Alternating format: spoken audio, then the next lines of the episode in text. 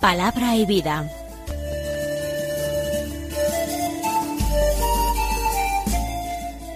Con el padre Manuel Horta, desde Sevilla.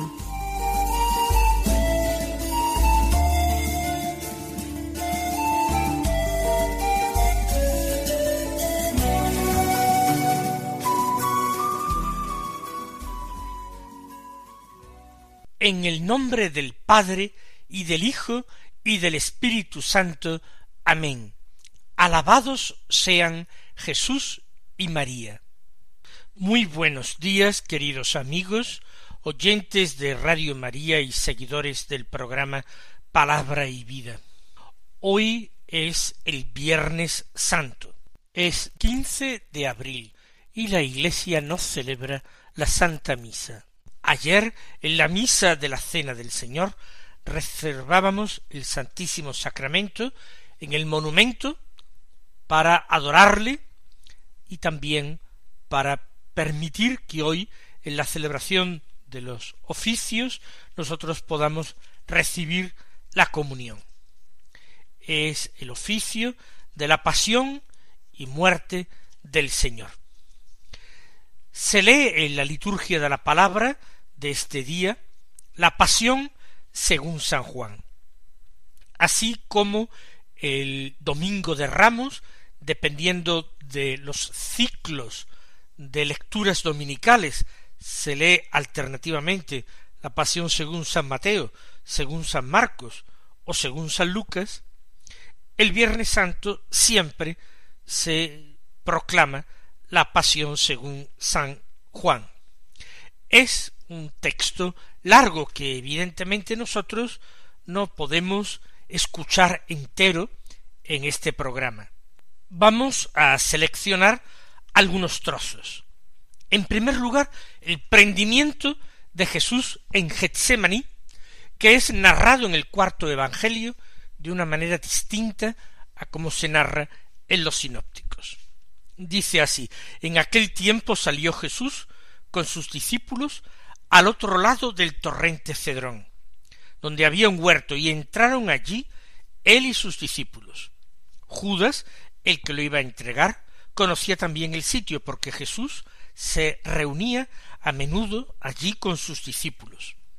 Judas, entonces, tomando una cohorte y unos guardias de los unos sacerdotes y de los fariseos, entró allá con faroles, antorchas y armas, Jesús, sabiendo todo lo que venía sobre él, se adelantó y les dijo ¿A quién buscáis? le contestaron a Jesús el Nazareno. Les dijo Jesús Yo soy. Estaba también con ellos Judas el que lo iba a entregar. Al decirles Yo soy, retrocedieron y cayeron a tierra. Les preguntó otra vez ¿A quién buscáis? Ellos dijeron a Jesús el Nazareno. Jesús contestó Os he dicho que soy yo. Si me buscáis a mí, dejad marchar a estos. Y así se cumplió lo que había dicho. No he perdido a ninguno de los que me diste. Vamos a tratar de meditar estas palabras. San Juan, que escribe su Evangelio mucho después que los sinópticos no eh, incide en repeticiones que no tendrían sentido respecto de lo que otros ya habían narrado antes que él. Pero se fija bien en nuevos aspectos o dimensiones de lo ya conocido, bien en cosas que los otros evangelistas habían pasado por alto, bien porque no habían conocido o bien porque se habían centrado en otros hechos que les parecían más importantes. San Juan no habla de la oración de Jesús en Getsemaní. Solamente se dice que entraron en el huerto y parece que casi sin solución de continuidad inmediatamente se produjera el prendimiento. Sabemos que el Señor oró allí al menos durante una hora antes de que llegase aquella partida enviada por el Sanedrín para prenderle. según San Juan, es Judas con una corte, con guardias de los sumos sacerdotes y de los fariseos. Pero la actitud de Jesús llama la atención poderosamente. Porque es Jesús quien, oyendo a aquella muchedumbre que llega, se les adelanta, dice San Juan. Es Jesús quien controla la situación. Él sabe perfectamente lo que va a pasar. Él decide lo que tiene que hacerse. San Juan ya nos había advertido de que la pasión era voluntariamente aceptada por Jesús. Y él, San Juan, pone de relieve, de una manera particular, como ningún otro evangelista, que la muerte de Jesús es sacrificio pascual, es sacrificio de la nueva y eterna alianza, y que es sacrificio de propiciación por nuestros pecados. Jesús pregunta entonces a quién buscáis. Es él el que tiene la iniciativa, el primero que habla, el que se adelanta, el que sale al encuentro le contestan los que vienen a Jesús el Nazareno. Puede ser que los primeros, sobre todo, que fueran al frente de los demás, no lo conocieran personalmente. Los evangelios sinópticos relatan aquel beso de Judas que tuvo que darle aquel beso para que lo identificaran. Recuerden que es una hora ya tardía, que es de noche, que hay oscuridad. En aquel tiempo no hay luz eléctrica, solamente la luz de la luna, luna llena de Pascua, y las antorchas que llevaban los que iban a prenderle. A las palabras a Jesús el Nazareno, buscamos, Jesús dice yo soy. Recuerden ustedes cómo esta expresión ha aparecido repetida en boca de Jesús en el Evangelio que hemos leído días anteriores. Yo les decía que se trata de una afirmación que con que Jesús reivindica la divinidad. Al escucharla en una ocasión, los sumos sacerdotes y fariseos se irritaron tanto por lo que creían que era una blasfemia que cogieron piedras para tirárselas. Y cuando Jesús les preguntó que por qué lo iban a apedrear, le dijeron porque tú, siendo un hombre, te haces Dios. Él había dicho yo soy, es el nombre santo de Dios, el nombre impronunciable del Altísimo, que no estaban acostumbrados a escuchar aquellos, porque cuando se leía la Sagrada Escritura no se pronunciaba jamás, sino que se sustituía por esa expresión, el Altísimo a las palabras de Jesús, yo soy, dichas en aquel ambiente, con la majestad con que las pronunciaría el hombre Dios. Hace que todos ellos vacilen. Los que van delante quieren retroceder, se echan para atrás, retroceden y caen por tierra. Seguramente unos se empujaron a otros y hubo caídas es una situación que si no estuviera impregnada de ese dramatismo y seriedad resultaría hasta cierto punto cómica. Cuando aquellos hombres se rehacen, se levantan, el Señor de nuevo, tomando la iniciativa, les pregunta ¿A quién buscáis? Y ellos repiten de nuevo a Jesús el Nazareno, y él les contesta Os he dicho que soy yo. Si me buscáis a mí, dejad marchar a estos. Jesús es el que decide lo que hay que hacer. Es Él el que se entrega voluntariamente y determina que los apóstoles de ninguna manera serán apresados, prendidos con Él.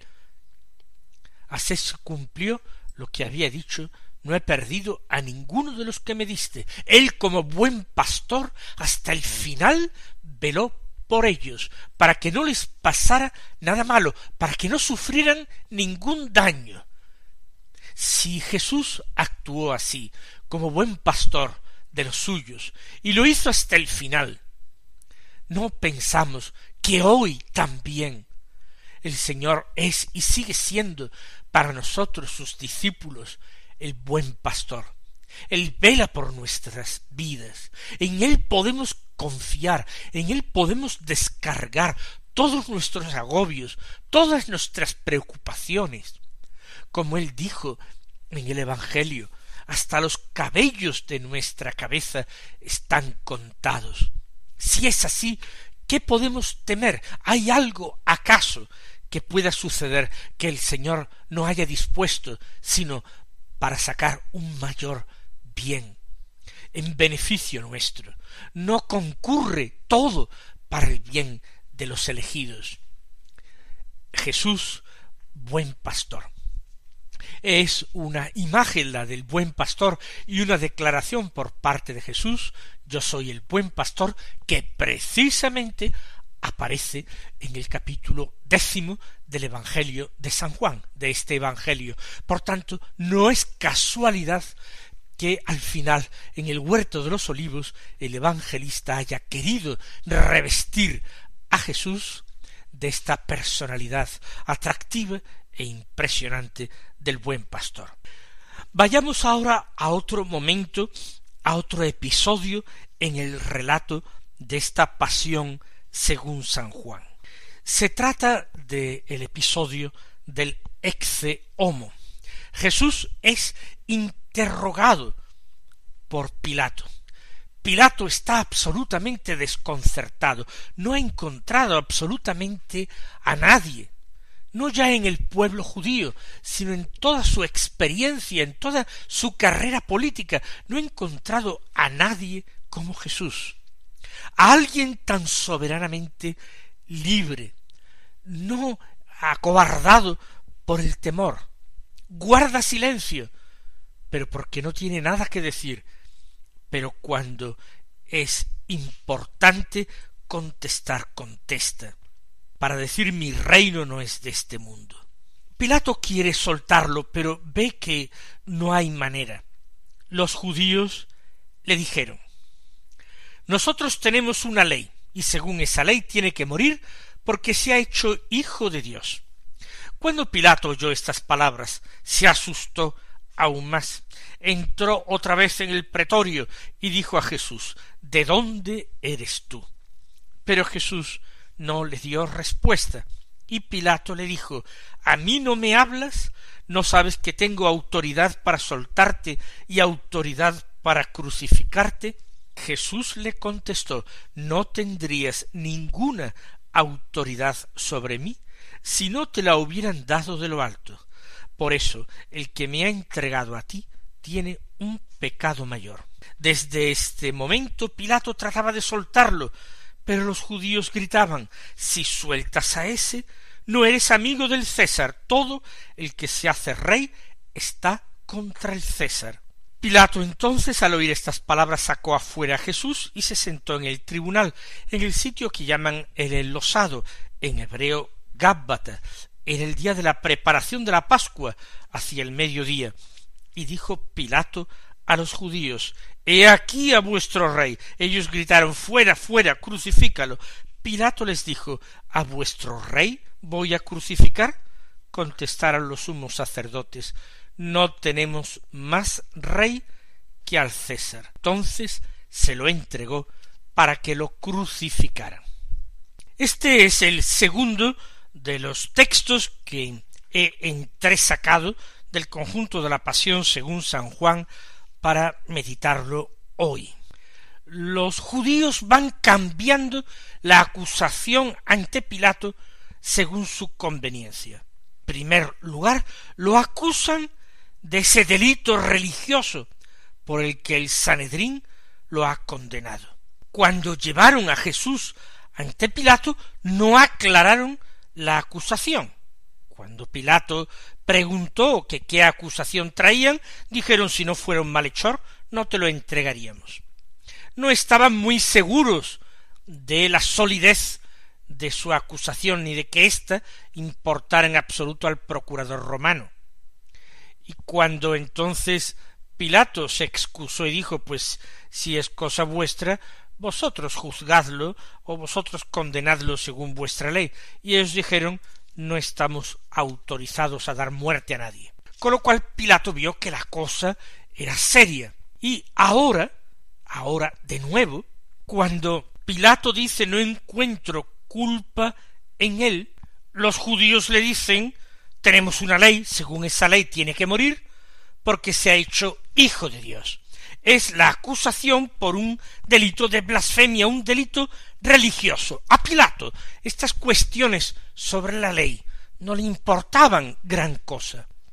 Sin embargo, él tendría una religiosidad natural, la religiosidad pagana.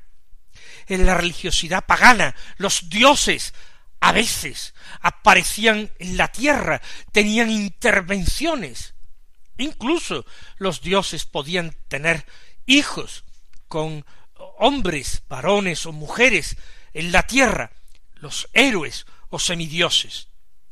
Cuando los judíos le dicen se ha hecho hijo de Dios, Pilato de alguna manera se asusta. ¿Y si me estoy metiendo con una divinidad, aunque sea con una divinidad escondida, porque ya se ha dado cuenta de que Jesús no es en absoluto un hombre normal, más aún Jesús se ha declarado ante él rey. Por eso le pregunta ahora, asustado, ¿de dónde eres tú? A ver si Jesús le dice que ha venido del cielo, que es un Dios, quizás del Olimpo, ¿de dónde eres tú? Pero él calla, y Pilato insiste y recuerda su autoridad. Tengo autoridad para soltarte, autoridad para crucificarte. Y Jesús les recuerda el verdadero origen de toda autoridad humana. Toda autoridad viene de Dios, es concedida por Dios. Pero, añade el Señor, el que me ha entregado a ti tiene un pecado mayor. En el caso de Pilato hay una cobardía extraordinaria, un deseo de conservar el puesto, de seguir gozando de los mismos privilegios, de no buscarse líos. Es una actitud cobarde, pero hasta cierto punto no directamente criminal, aunque llegue al crimen, mientras que los judíos manifiestan un odio terrible, injustificado, homicida. Pilato sigue vacilando, ve que aquí no hay más que un delito religioso, que él no tiene absolutamente nada que hacer, no hay materia de condena. Pero los judíos ahora apelan a otro motivo. Si sueltas a ese no eres amigo del César, porque todo el que se hace rey está en contra del César. Eso no lo habían esgrimido desde el principio. Cuando ven que el procurador romano duda, vacila, se muestra débil. En ese caso han urdido, o quizás sobre la marcha lo han hecho, se les ha ocurrido otro plan, otra acusación más efectiva. Explotan la debilidad y el temor de Pilato.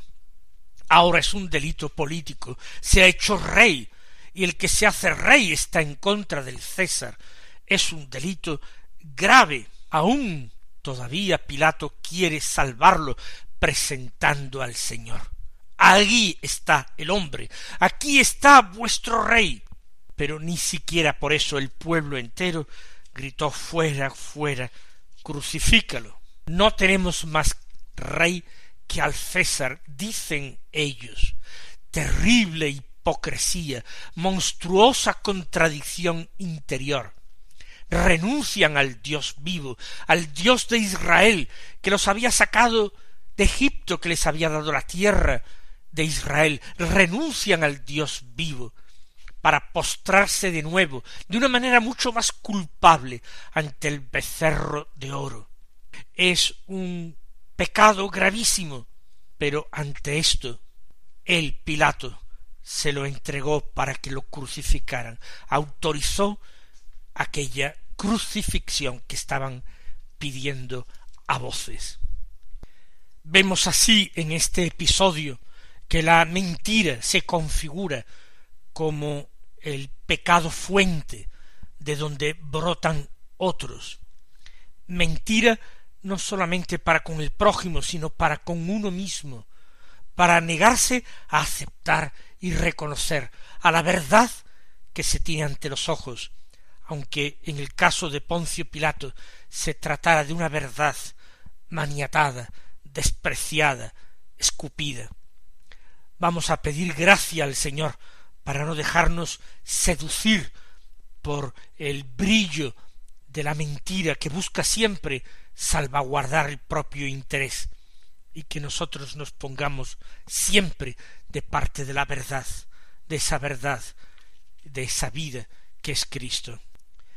Y vamos a tomar por último otro episodio ocurrido inmediatamente después de la muerte del Señor. Los judíos, como era el día de la preparación, para que no se quedaran los cuerpos en la cruz el sábado, porque aquel sábado era un día grande, pidieron a Pilato que les quebraran las piernas y que los quitaran.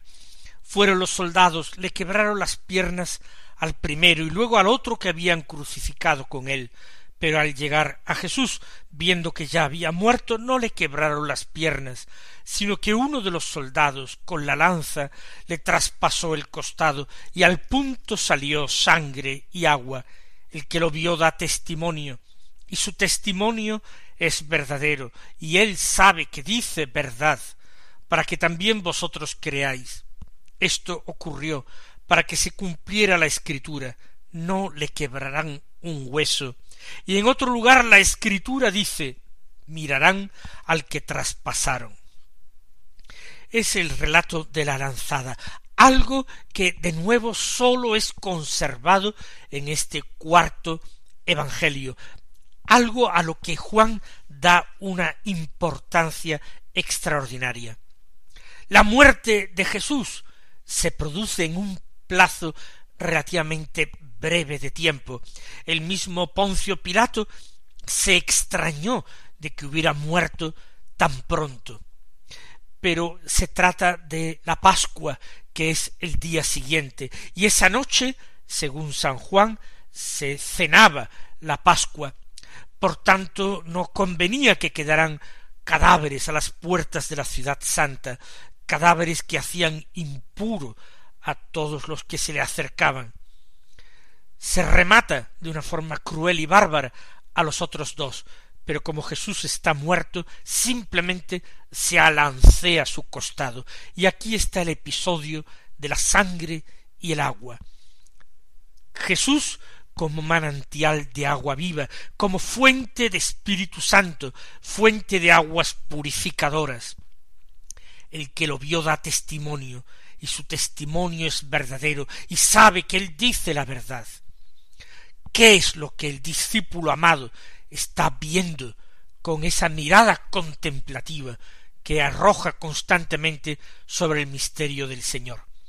Está mirando al costado del Señor como ventana a su corazón, fuente central de su misterio, del misterio pascual y cumplimiento de todas las escrituras, que nosotros también este Viernes Santo meditemos y contemplemos el costado abierto del Señor. Él os bendiga y hasta mañana si Dios quiere.